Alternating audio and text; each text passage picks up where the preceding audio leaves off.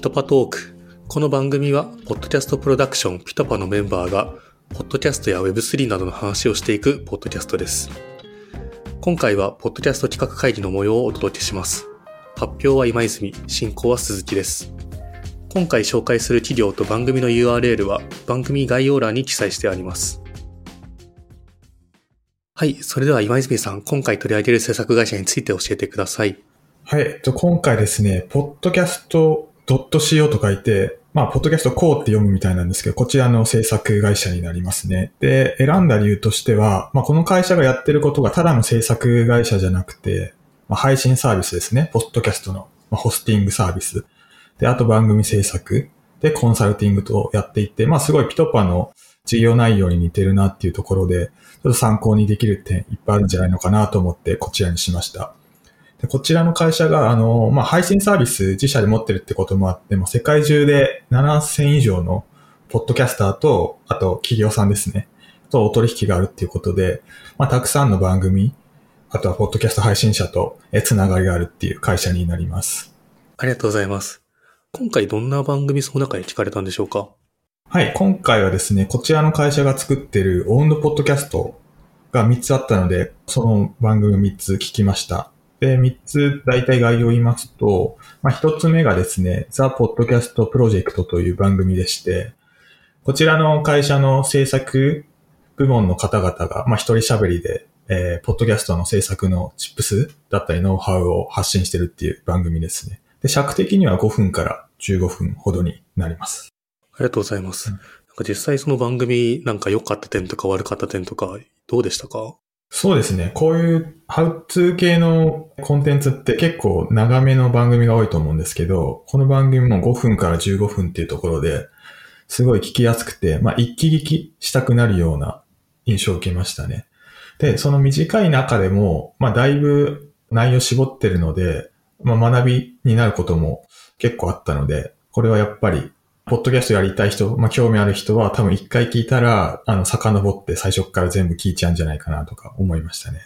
配信頻度ってどれぐらいなんですか？配信頻度はこれが結構バラバラで、うん初期の時はなんか1日に2、3本上げてたり、あ、すごい、すごいペースですね。で、そこからなんか日にちが空いてまた1本ずつ上げたりみたいな感じで、ちょっとそこが実はあの、悪い点でもあるんですけど、うん。なんか、ある程度、その更新頻度が決まってて、かつ短い番組なんで、理想はやっぱ毎日配信なのかななんて思ったりしながら聞いてました。確かになんか一気に遡ってというか全部一気聞きするんだったらいいかもしれないですけど、その先がってなると継続的な接点が持てないかもしれないですね。内容がね、もしかしたら毎日更新だと、前やった内容の発信をまたやるっていう回もあると思うんですけど、まあそれでも毎日配信だったら何かしら、ポッドキャストについて学びがあるっていうところに聞きたいと思ってもらえると思うので、なんかチップスを毎日配信するっていうのはすごいいいなとは思ったので、この番組も毎日配信だったらよりいいのかななんて思いました。うんうんうん。ありがとうございます。あ、じゃあ実際、はいこ。うノウハウ系ってなんかテーマ決め結構大事だなと思うんですけど、はい。5分15分ぐらいでサクッと話せるようなちょっとライトなテーマを選んでることが多いんですか、テーマ自体はもうしっかりしたものであるんですけど、内容が、まあワンテーマっていうんですかね、軽めにしてあるっていうところで、まあ例えば私が聞いたエピソードだと、PR エージェンシーがポッドキャストのパワーを活用する方法、あとは優れたポッドキャスト名の選び方とか、あと、個人でポッドキャストを、え配信する際のポイントみたいなところでしたね。で、その中で、まあ、ハウツー系のエピソードって2、30分の中で3つぐらい大きいテーマ設けると思うんですけど、まあ、今回はあの短いエピソードなので、まあ、その中にテーマ自体は1個ですね。ただ、ノウハウはいくつかその中に散りばめられていました。結構ターゲット的には割と初心者向け的な感じの内容なんですかね。あ、そこもちょっとターゲットが曖昧だなと思ったのが、うん。本当に薄い内容の回もあれば、はい。あ、でもこれはすごい、ポッドキャストやってる人でも刺さるな、みたいな回もあって、うんまあ大きいわけで、ポッドキャストに興味あるっていうのは、まあ、ターゲットだと思うんですけど、その中で、どこにセグメント切ってるかっていうのは、ちょっと見えなかったですね。うんうんうんこれホストは毎回違う人になってるんですかね？私が聞いたのは同じ人でしたね。ああ、うん。ちょっとまだ全部は聞けてないんですが、聞いたエピソードは同じ人でした。ポッドキャストコーのメンバーの人がっていうことなんですよね。そうですね。ポッドキャストコアの制作部門があって、こうんうんちらですね。実際聞いてみて、うん。なんか、なるほどって思ったような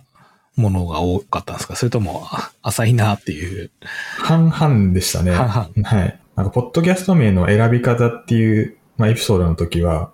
7ステップぐらい説明されてたんですけど、ポッドキャストの名前を作るまでを。で、その中で最初はまあ、ブレストやりましょう。で、長いタイトルに1回してもいいけど、そこから削って削って20字以内にしましょうとか。で、使われる、その名前が使われることを想定して、またちょっと微修正していきましょうみたいないろいろあって、で、うん。その中に、最後に、まあ、ポッドキャスト名は一つしか選びませんみたいな ステップがあって、うん。こんなことわざわざ割いて説明しなくてもいいのみたいなことがたまにあったり、うんかといえばその20字以内に収めましょうみたいなのはやっぱりポッドキャスト作ってる人じゃないとわからないと思うので、うんうんうんそういうところは、まあ、制作会社なりの知見といいますか、うん参考になるかなとは思ったので、その一つのエピソードの中でも、チップスの、えー当たり外れはありますね。うんこの会社、うちに似てるって話ですけど、はい。何が違うんですか？逆に言うと。ああ、やっぱ扱ってる番組数、番組数というか、えーポッドキャスターと企業数ですかね。まあ、それなんでそんなに多いか、数の違いあるかっていうと、まあ、ホスティングのサービスがだいぶ充実してるっていうのと、まあ、やっぱ制作人が豊富っていうのが一つあるかもしれないですね。なんかメンバー紹介のページがあって、その中に制作のプロデューサーだけでも今見た感じ5人で、その中でもなんかいろいろ分業されてて、まあ、ライターとかマネージャーとかいろいろあるんですけど、それが一つっていうのと、まあ、単純にまあ、ポッドキャストのホスティングするだけじゃなくて、なんかプライベートで、まあ、クローズドに配信できる。まあ、これはピトパスタジオでも、まあ、できるところであるんですけど、っていうこともあったり、あとは、まあ、リスナー分析が結構ビジュアル的には見やすいっていうのもありましたね。でもそれだとそっか、似てるか。一応2019年ですね、彼らできたのは。まあ、ニューヨークとかにもスタジオ増やしてるし、うん。何が、人が強いのか、なんかテクノロジーなのかとかは、ちょっとすごい気になったんですね。見せ方がうまいなっていうのは、サイトとか、あと、紹介動画みたいなのあるんですけど、会社の。1分ぐらいの、その配信システムの紹介してるやつ。とか見ては思いましたけど、ポッドキャスターと企業をつなぐサービスやってたり、あとゲストを、その、自社でお付き合いのあるポッドキャストに、をなんかデータベース化してて、で、このポッドキャストに出たい人を募ったり、あるいはここに出向したい人を募ったりみたいのは、データベースではやられてましたね。だからネットワークがしっかりしてるっていうのはあるんですけど、それをどうマやってッチメーカー .fm ってやつですか？あ、そうです、そうです。それが、その、ゲストブッキングに使うやつみたいですね。まあ、あれば使うかもしれないですね。うん。あの、企業がやっていく上で、ゲストを捕まえるの結構大変だし、うん。そこがすごいコスト削減できるんだったら、この会社使うとかあるかもしれないですね。うん。多分なんか同じぐらいにスタートして、うん。多分、ポッドキャストこうのがだいぶ伸びてるなとは思って、うん。何がうちと違うのかっていうのはなんか知りたいですけどね。まあ、やっぱ第一に、これ言ったら根元もこうないですけど、やっぱ根付いてるかどうかかなとは思いますけどね。その国に、ポッドキャストの文化が。このチップスを番組内で説明した時も、まあその番組配信されたのが2020年とかだったんですけど、今だったらまだ勝てますが、この後も急激に数が増えていくんで、今やっとかなきゃダメですよ、みたいなことを言ってたりもして。で、そこからさらに伸びてると思うんで、実際に。ポッドキャストをどう受け入れられてるかっていうところなんですかね。文化として。ちょっと一旦、あの、じゃあ制作会社全体の話になっちゃいましたが、とじゃあ今泉さん続いて二つ目の番組お願いします。はい。これも社員の人が喋ってる番組で、これは創設者の方が話してます。クリエイトリーチインスパイアという番組ですね。これも短めで、一人喋りの時はまあ5分から10分。で、ゲストが来る時はまあ2、30分っていう尺ですね。で、この5分10分のあの短い尺の時には、この方がまあ15年間いろんなウェブ系だったり、ソフトウェアだったり、えーメディアの企業で経営されてきたらしいので、その目線でなんかビジネスについて簡単に、えお話しするっていうところなんですけど、ここはちょっと残念だったのは、やっぱりポッドキャストの制作会社なんで、もうちょっとポッドキャストのビジネスについてお話ししてもらえるといいのかななんて思いましたね。なんか私が聞いた回はどっちかっていうとビジネスマインドみたいなところとか、組織設計みたいな話だったんで、で、その回はほとんどポッドキャストについて触れられてなかったので、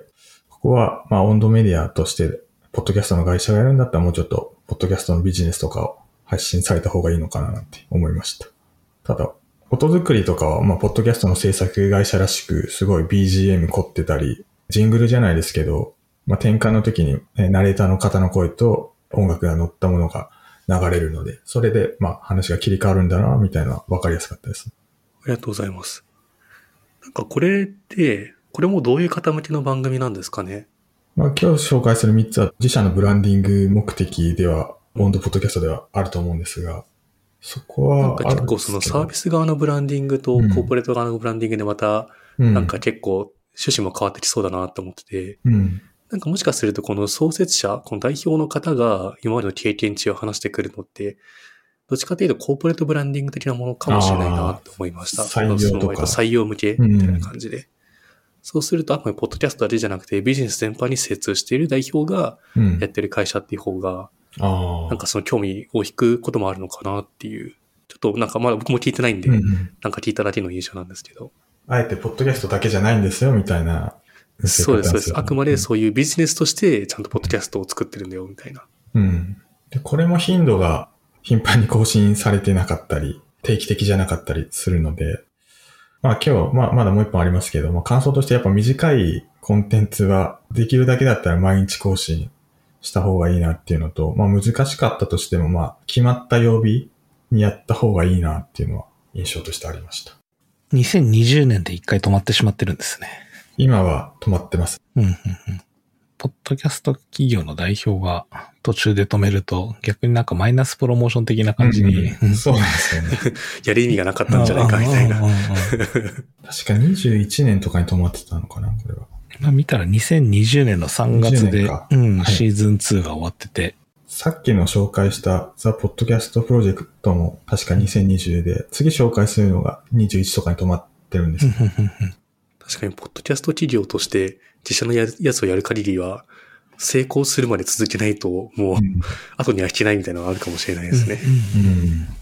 やってない番組って止めた方がいいんですかね？止めるっていうか、クローズ。ああ、もう非公開にするってことですか、うん。うん、もうやってないじゃんって思われるマイナスイメージもね、あるじゃないですか、今の。でもせっかくあるコンテンツは出していった方が、まあ、最後のエピソードで、な、なんて言ってるんですかね、これは。なんかそこでちゃんと伝えてればいいと思うんですけどね。うん。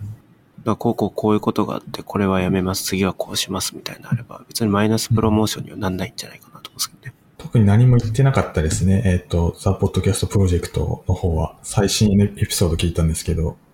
止まっちゃってるもので。ありがとうございます。じゃあ最後の3つ目の番組行きましょうか。はい。これは実は、あの、他の会議の時にも紹介した番組で、Meet the Podcasters っていう番組で、まあこれもポッドキャストコーの社員の方が出演している番組で、これはゲストを呼んで、まあ、ポッドキャスターだったり、会社としてポッドキャストやってる企業さんの担当者の方を呼んで、インタビューしていく番組ですね。まあ、ピトパでいうところのポッドキャストインタビューみたいな番組になりますと。まあ、やっぱポッドキャストの制作してる会社の方が質問していくので、その視点ならではの質問とかは面白いのかなとは思いましたね。ただこれもやっぱり更新がちょっと止まってしまっているので、あんまりいいイメージではないですかね。なんかうちのやつと何が違って、なんか参考になるとことかあったんですか、でも大体ほとんど一緒でしたね。最初にまあゲスト紹介があって、なんで番組立ち上げたんですか？で、どんなところ注意して作ってるんですか？みたいな感じだったので、あんまり違いは正直なかったですね。うん、ただそのいろんな人を呼べるっていうのはいいですかね。今のポッドキャストインタビューだと、まあ企業の担当者だけですけど、まあポッドキャスターの方とかも呼んでるので、まあそれも誰に向けてかによって呼ぶ人、もうちょっと絞った方がいいのかもしれないですけど、まあいろんな人の話を聞けるっていうのは、まあポッドキャスト興味ある人にとっては面白いと思います。で、まあこれちょっと前、前紹介したのもあれなんで、早めに切れるんですけど、今回この会社、まあ、ポッドキャストの制作会社が3つ温度ポッドキャストをやる意味って何なのかなとか考えてて、まあ一つはやっぱ自社の制作ノウハウを知ってもらってブランディングするっていうのと、あと一つは、まあ代表の人が話して、まあ、さっきの鈴木さんがおっしゃってた、えー、採用とかにつなげる意味でのブランディング。で、もう一つがなんか、いろんなポッドキャスターの方を呼んで、まあそれを一つのコミュニティじゃないですけど、場として、それ接点で、えー、ポッドキャスター同士の交流につなげたり、まああるいは仕事につなげたりみたいな、こういう側面で温度ポッドキャストやってるのかななんて思ったりして。で、How to 系って今までピトパでもやってましたけど、まあ週1、あるいは2週に1回とかですけど、まあもっと短くてもいいのに、小出しでやっていくのは一つ面白いのかななんて思いましたね。で、まあ今回この実はこの番組のエピソードがちょっとリニューアルしてから初回だったっていうこともあって、温度ポッドキャストについてはちょっと改めて考えてみたいなと思ったので、この会社のこの3つの番組を紹介したっていうのが背景にはありました。3月1日の企画会議の模様をお届けしました。今後もこの番組では PitPa のメンバーが回ごとに変わり登場します。今回の放送を聞いて PitPa に興味を持った方は概要欄のリンクからアクセスしてください。